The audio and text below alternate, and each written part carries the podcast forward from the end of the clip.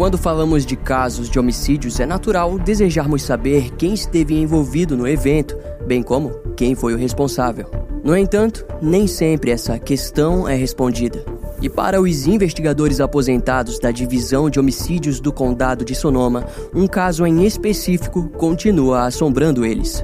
Por mais de três décadas, esses profissionais foram confrontados com a sensação de impotência causada por uma investigação infrutífera na busca pela face de um assassino em série brutal e escorregadio.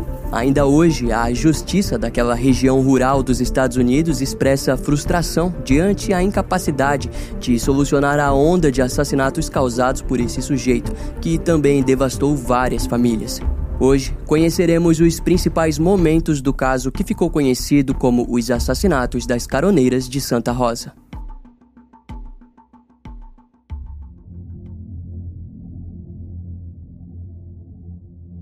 Antes de nos aprofundarmos, vale a pena falarmos um pouco sobre o cenário do caso de hoje. Na década de 70, o condado de Sonoma, ao norte da Califórnia e da Baía de São Francisco, era considerado um dos melhores lugares para se viver em toda a América do Norte.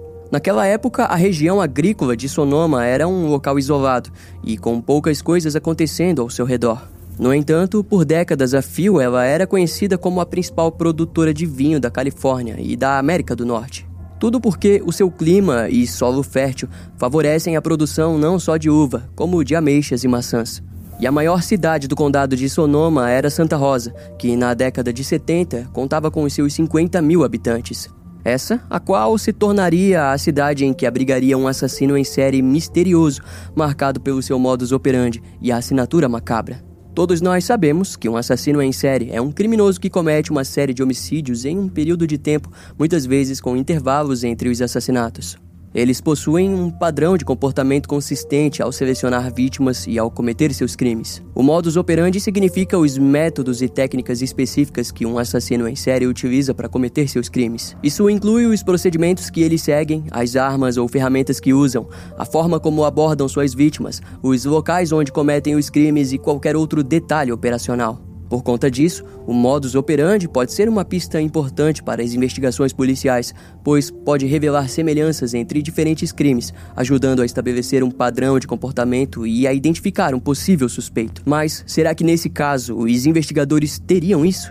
Agora, quando falamos de assinatura, isso nos apresenta um aspecto mais psicológico e simbólico do comportamento de um assassino em série. Ela é o conjunto de características distintivas e não funcionais de um crime que reflete os impulsos, fantasias e motivações pessoais do assassino. A assinatura pode incluir elementos ritualísticos, motivações específicas do corpo da vítima, símbolos deixados na cena do crime, entre outros detalhes que não têm um propósito funcional para a realização do homicídio, mas que servem para satisfazer as necessidades emocionais ou psicológicas do assassino. Desse modo, somos levados para as primeiras vítimas do caso de hoje, começando pela adolescente Yvonne Lisa Weber, de apenas 13 anos de idade.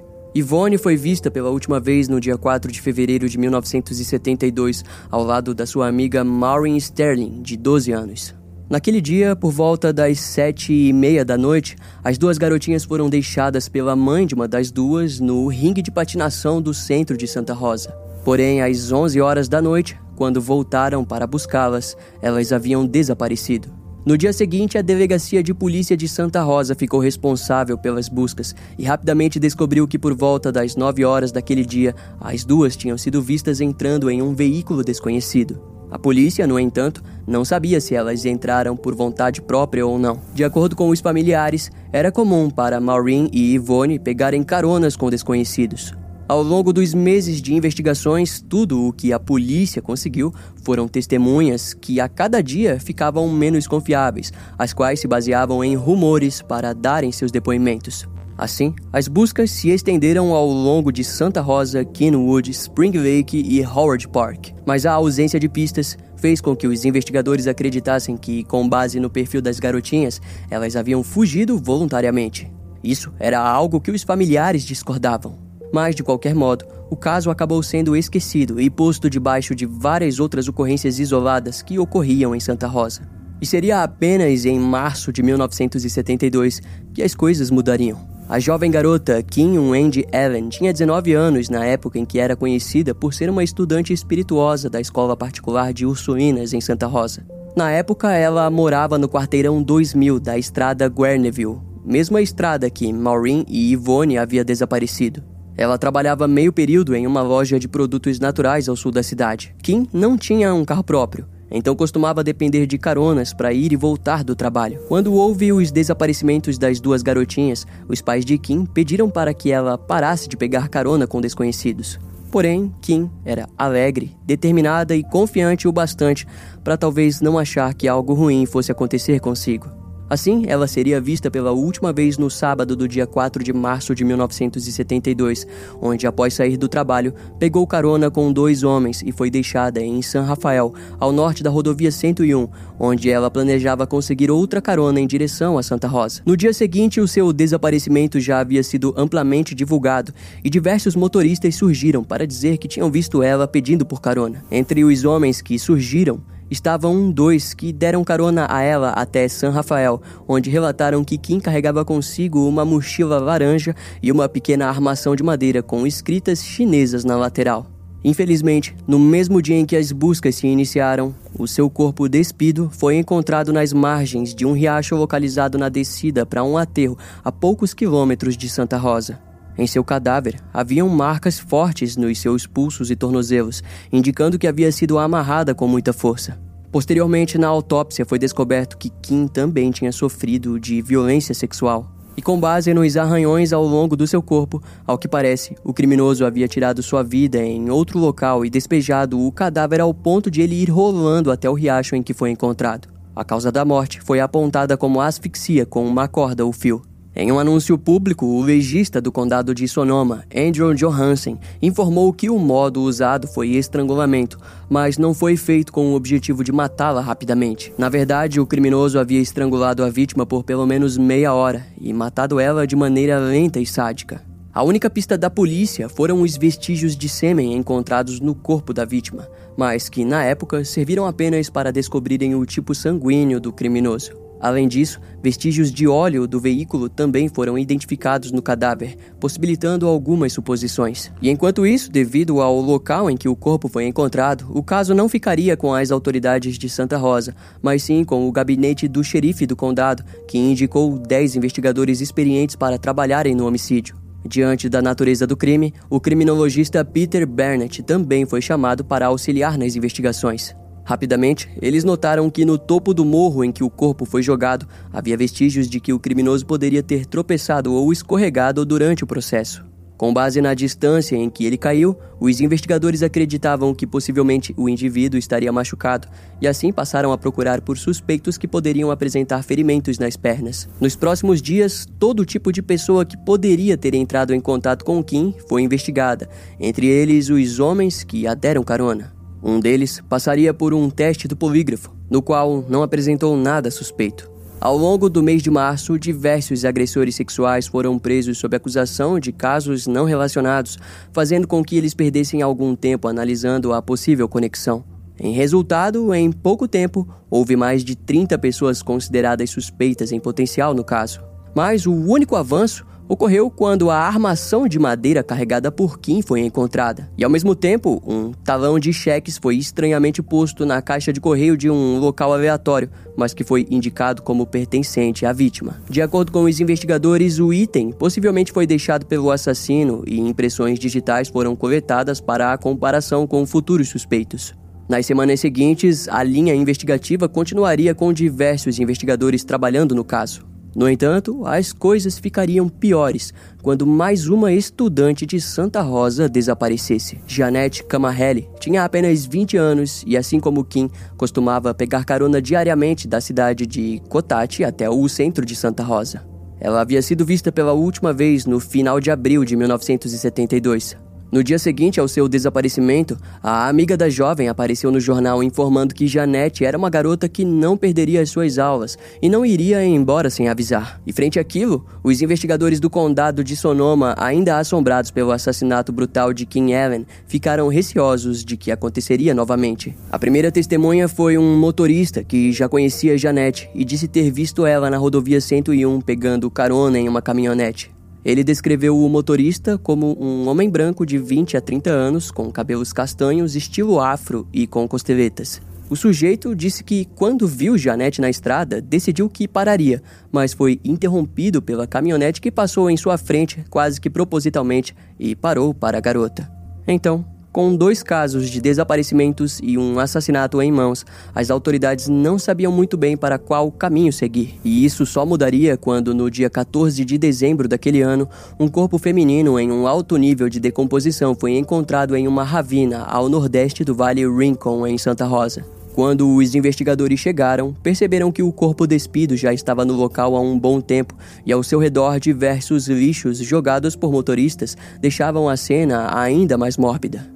O clima frio da região havia congelado o corpo, e a expectativa era que possivelmente algum indicativo ou pista do que havia acontecido estivesse preservado. Ao que parece, assim como no caso de Kim Allen, o corpo tinha sido jogado de cima de um barranco íngreme do lado da estrada e só parou ao se chocar com um grupo de árvores. Junto ao corpo foram encontrados apenas um par de brincos de argola. Na autópsia, o legista não conseguiu analisar os restos com muito sucesso. Devido ao nível de decomposição, tudo o que ele conseguiu observar foi de que a causa da morte havia sido por uma vértebra do pescoço quebrada. Segundo ele, a lesão não teria matado a vítima, mas a imobilização por um tempo e falta de tratamento resultou na sua morte.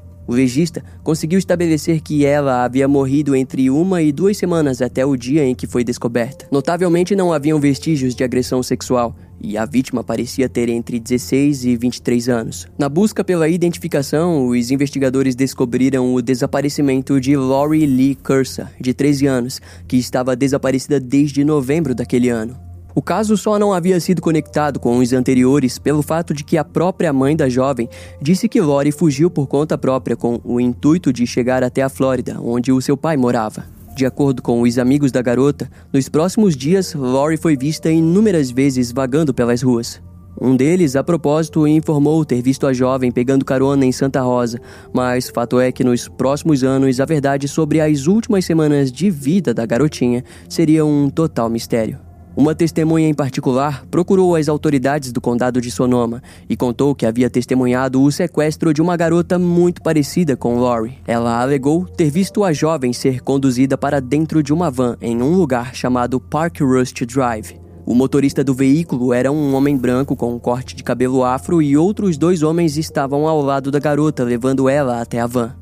Diante aquilo, os investigadores passaram a acreditar que possivelmente Lori estava prestes a ser violentada sexualmente quando conseguiu pular do veículo e, infelizmente, cair na beira da estrada e quebrar o pescoço.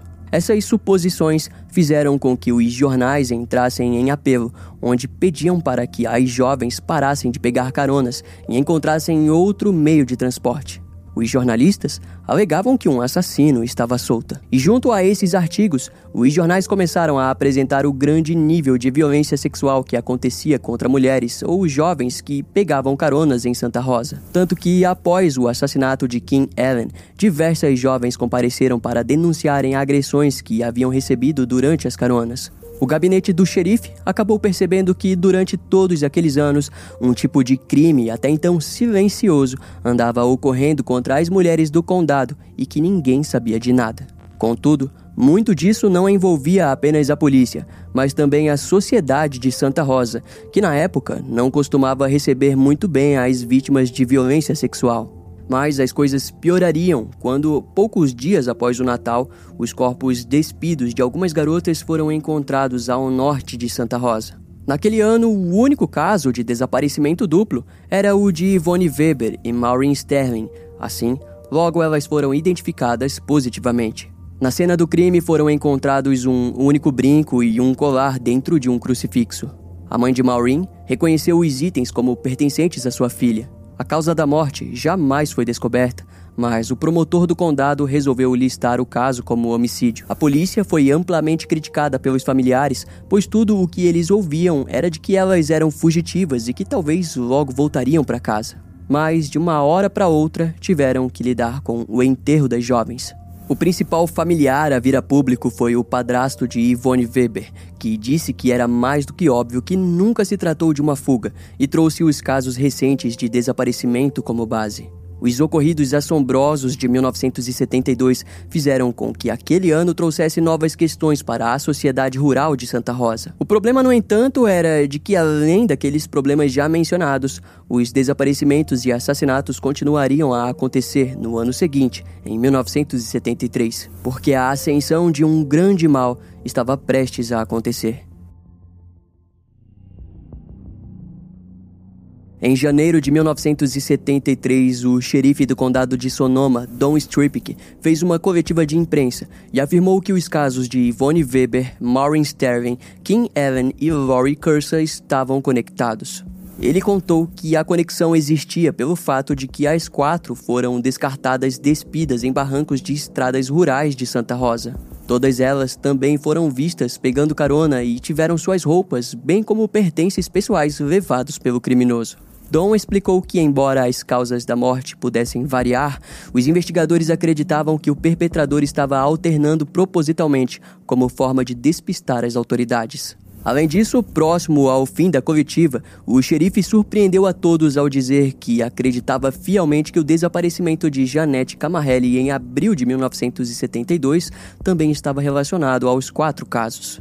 E diante aquela coletiva de imprensa, a reação foi relativa. Uma pequena parte dos policiais não acreditava na conexão entre os crimes, devido à diferença de método. Mas, de qualquer maneira, o gabinete do xerife designou dezenas de investigadores para liderarem a possível conexão entre os quatro casos. Aquele era o início de uma pequena força-tarefa que, em pouco tempo, lidaria com um acontecimento do final de julho de 1973, quando um motociclista estava passando por uma estrada rural e sentiu um odor fúnebre. Ele desceu de sua moto e foi investigar a origem do odor. Quando as autoridades do condado de Sonoma foram chamadas, os investigadores logo notaram que estavam indo em direção à mesma região dos achados anteriores. E lá, encontraram o corpo sem roupas de outra jovem. De acordo com o xerife Don Stripik, a vítima estava deitada de bruços no mesmo local em que os corpos de Maureen Sterling e Yvonne Weber foram encontrados em dezembro de 1972. As características e o cenário eram idênticos.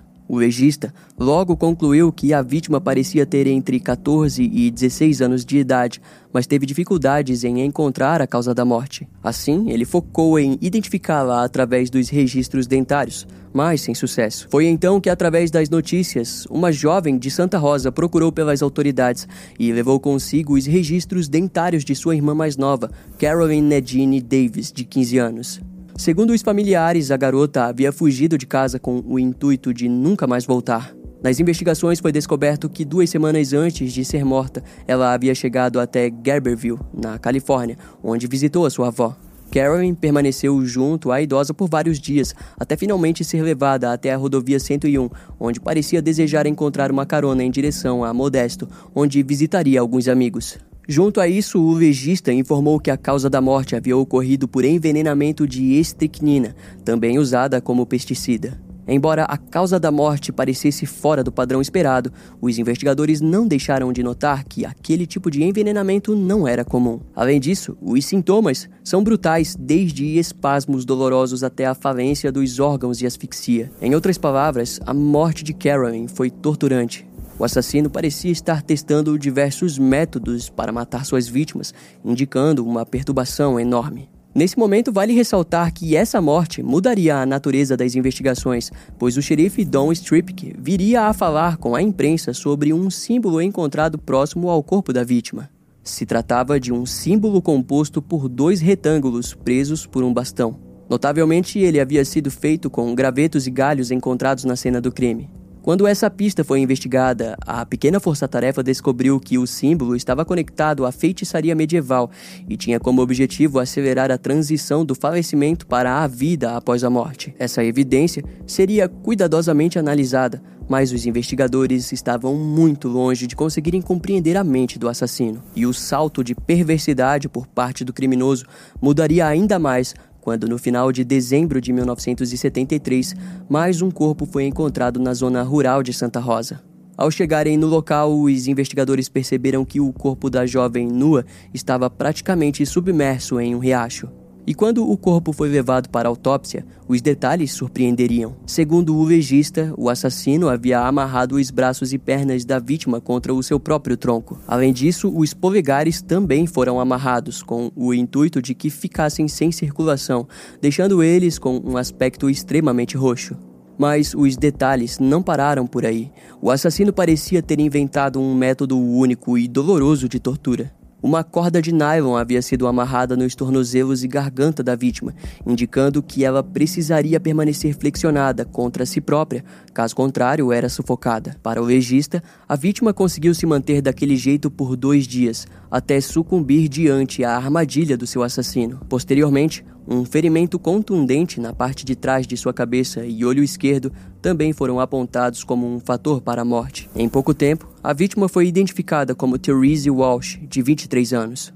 De acordo com as fontes, no início de dezembro ela havia saído para viajar pegando várias caronas por toda a Califórnia. Ela foi vista pela última vez no dia 22 de dezembro em Zuma Beach, ao sul da Califórnia, com alguns amigos, que disseram que o objetivo de Therese era pegar carona e passar o Natal com os seus familiares em Gerberville. O caminho semelhante ao de Carolyn Davis chamou a atenção dos investigadores, que estavam dispostos a acreditar que se tratava de mais uma vítima do assassino. A corda de nylon usada para amarrar a vítima foi enviada para o FBI, mas as análises não encontraram nada. E nos meses seguintes, o assassino pararia de matar. Mas ao mesmo tempo, as investigações continuaram. O psiquiatra Edward Chev, de São Francisco, foi convocado para a criação de um perfil psicológico do apelidado O Assassino em Série de Santa Rosa. Do seu ponto de vista profissional, ele acreditava que o criminoso já estava com os seus mais de 30 anos e possuía um histórico de doença mental. Também foi descrito como um homem solitário, com origens dentro de uma família com uma mãe dominante e pai passivo. Para Edward, o assassino tinha criado um forte sentimento de raiva e ressentimento contra sua mãe, que agora era jogado contra suas vítimas. E também provavelmente possuía crenças religiosas deturpadas, talvez acreditando que seria possível limpar o mundo. Além disso, nesse momento, o psiquiatra disse ao xerife Don Stripke que os símbolos nas cenas dos crimes eram um sinal de desafio, como se estivesse iniciando uma briga contra as autoridades.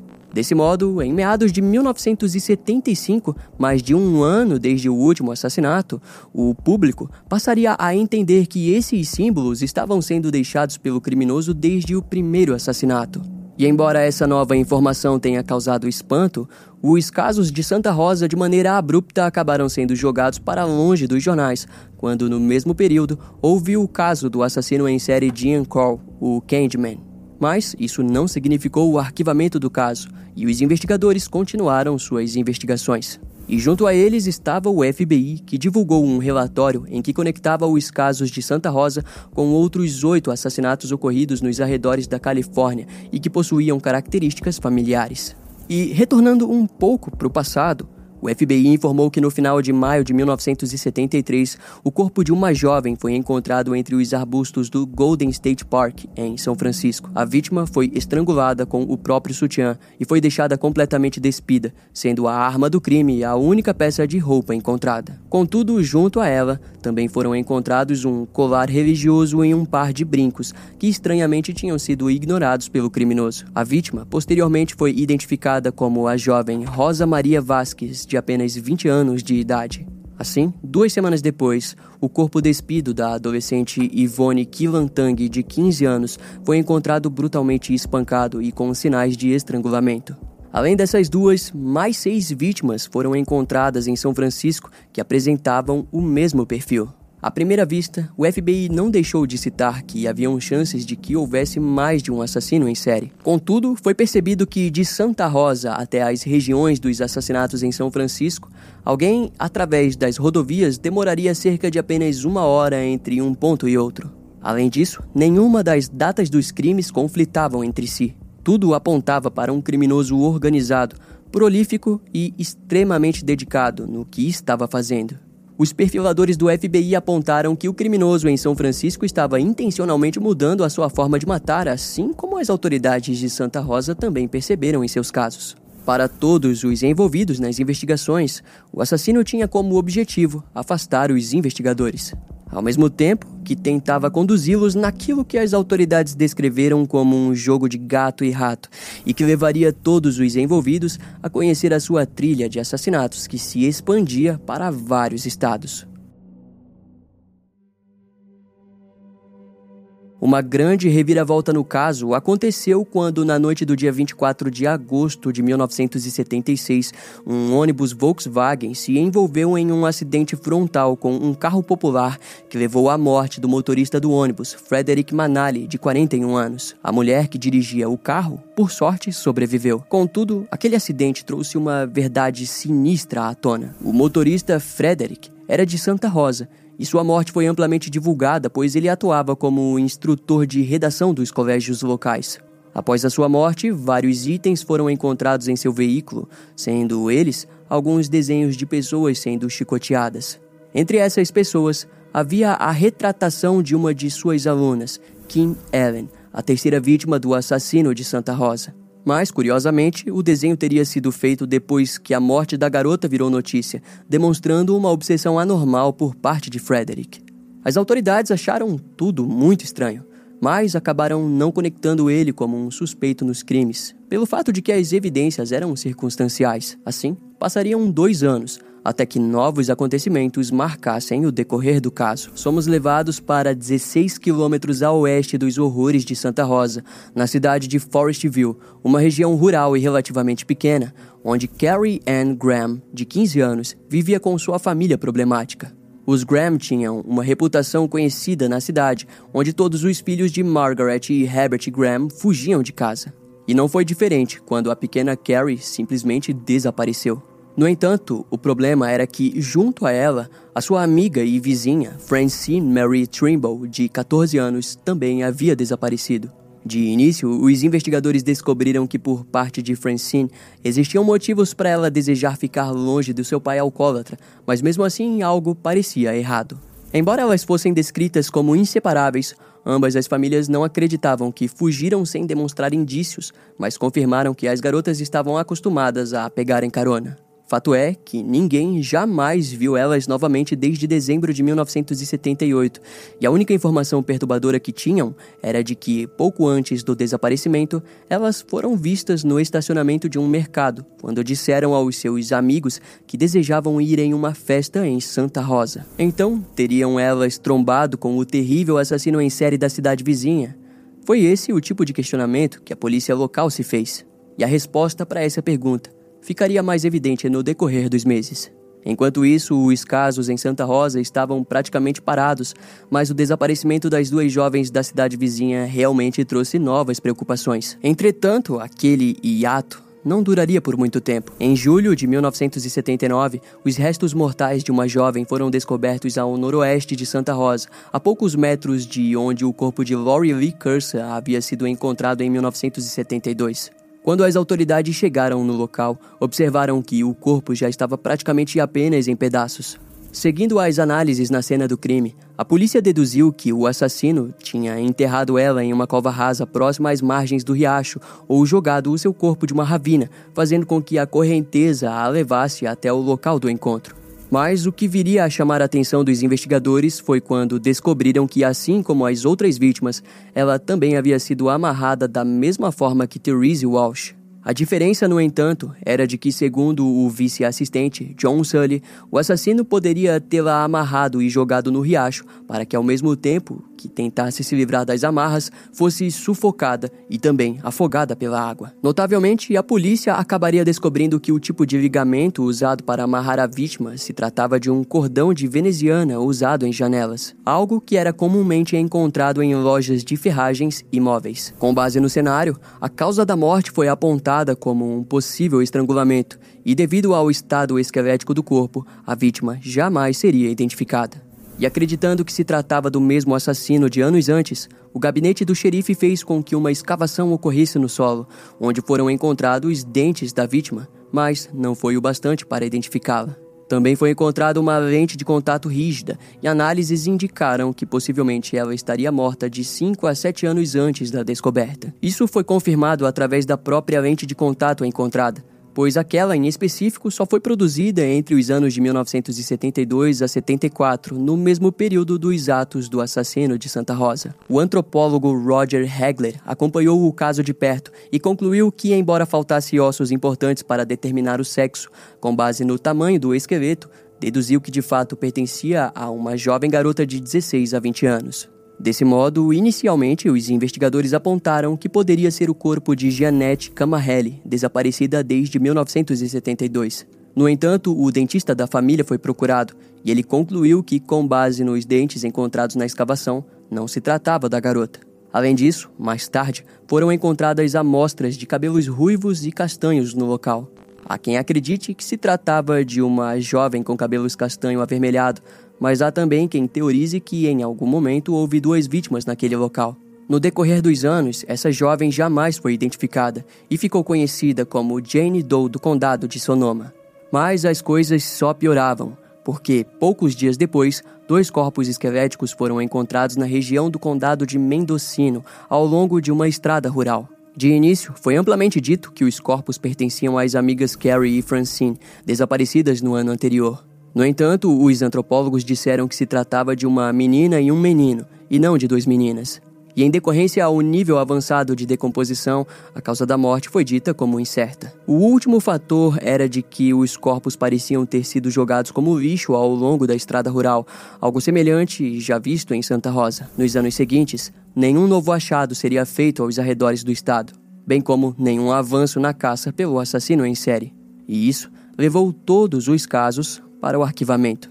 Então, somos levados para muito tempo depois, em 2015, quando os últimos restos humanos encontrados passaram por uma análise de DNA, onde ficou evidente que se tratava de Carrie Graham e Francine Trimble, desaparecidas desde dezembro de 1978. Os investigadores, ainda vivos e responsáveis pela resolução do caso, trouxeram a ideia de que o assassino de Santa Rosa realmente poderia estar envolvido no crime, fazendo com que a linha cronológica se completasse ainda mais. E além disso, faria com que ele fosse um assassino em série astuto, que estava trilhando centenas de quilômetros por ano para completar os seus crimes e, no processo, confundindo as autoridades. Isso faz dele um dos assassinos em série mais perigosos e brutais da história dos Estados Unidos.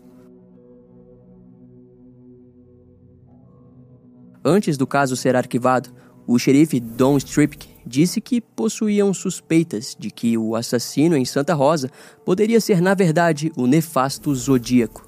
De acordo com ele, as últimas mensagens do Zodíaco indicavam que ele continuaria sua matança em outro lugar e que poderia mudar o seu modus operandi. Obviamente, vários policiais que trabalhavam no caso de Santa Rosa não acreditaram naquela hipótese. Em contrapartida, para Dom, os símbolos encontrados próximo dos corpos era um indicativo claro, e não deixou de citar o relatório do FBI dos assassinatos de São Francisco como argumento para colaborar com a sua linha investigativa. As vítimas em Santa Rosa estavam sendo mortas a partir de estrangulamento, amarração e até envenenamento, e diante disso, era exatamente o que o Zodíaco havia prometido em suas cartas. Para relembrarmos, o Zodíaco havia atuado entre dezembro de 1968 e outubro de 1969 na região ao norte da Califórnia e se estendeu até São Francisco, no Lago Berryessa. Na época, as suas vítimas eram em sua maioria casais jovens mortos a tiros. Algumas vítimas dele foram baleadas e outras até mesmo esfaqueadas, e as mulheres foram ditas como vítimas principais do criminoso. E além disso, quando ele estabeleceu um padrão, o Zodíaco surpreendeu a todos ao matar a tiros um taxista aleatório. Ao longo do tempo, ele afirmou ter matado mais de 30 pessoas e, em novembro de 1969, alegou em uma das cartas que não anunciaria mais nenhum assassinato.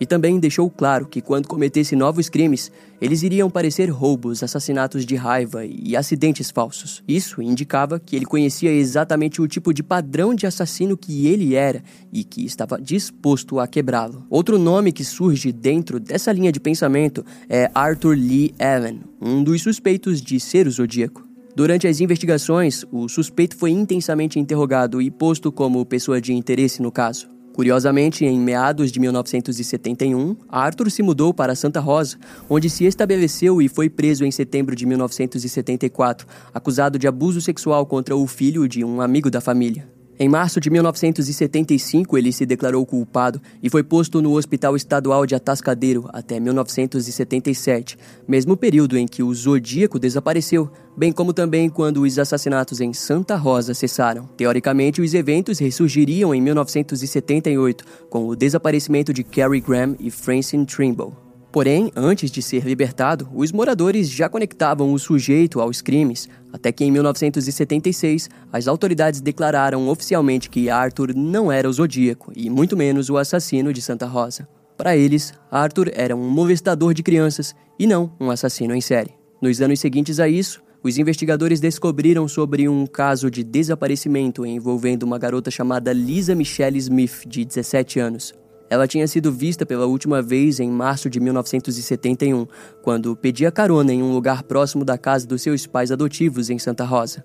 De acordo com as investigações, foi descoberto que uma garota com o mesmo nome de Lisa deu entrada em um hospital local depois de supostamente sobreviver a um ataque. Ao que parece, enquanto pedia carona, ela entrou no carro de um sujeito armado que ameaçou violentá-la. Lisa acabou pulando do veículo em movimento, resultando em ferimentos graves, como uma fratura no crânio.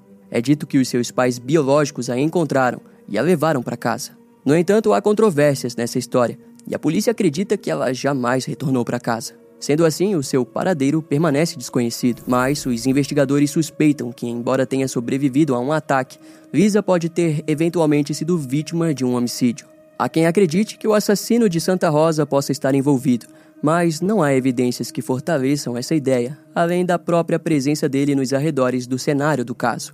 Por fim, com o tempo, os registros de todos esses acontecimentos macabros foram sendo esquecidos. Muitos de vocês se lembram de Jack, o estripador e do Zodíaco. No entanto, sabemos ainda mais agora que eles não foram os únicos que de maneira cruel surgiram para destruir a vida de pessoas sem nunca serem descobertos. Esse caso dos assassinatos das caroneiras de Santa Rosa permanece arquivado. O assassino nunca foi identificado e as vítimas jamais receberam justiça.